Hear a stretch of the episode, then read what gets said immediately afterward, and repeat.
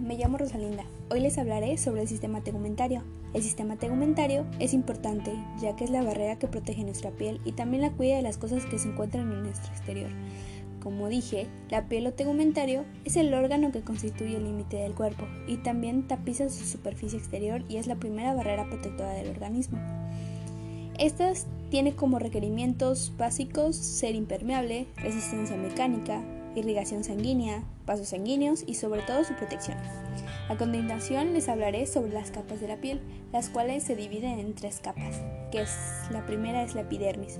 La epidermis es un epitelio y tiene células que reciben el nombre de queratinocitos. Estas están especializadas en la producción de queratinas y también de proteínas de los filamentos intermedios. Debe estar necesariamente adaptado para la renovación y la reparación.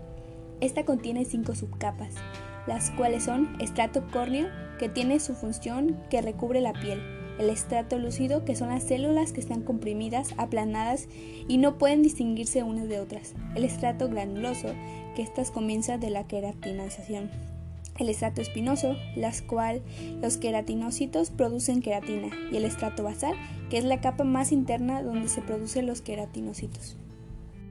La segunda es la dermis, la dermis se compone de su propio suministro de sangre y también contiene muchas estructuras complejas.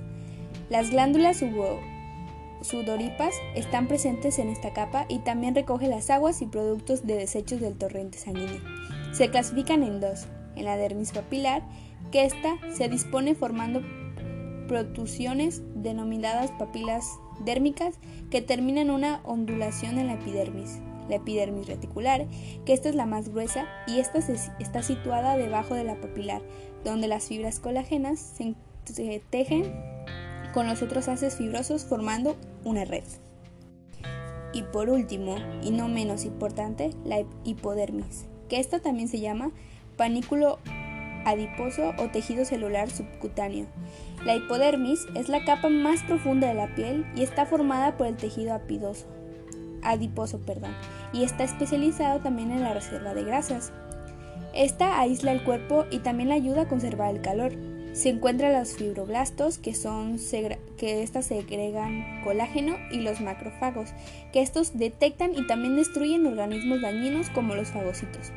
Se compone de células adiposas, que son los adipocitos, las fibras especiales de colágeno, que son llamadas septos titulares o límites, y los vasos sanguíneos.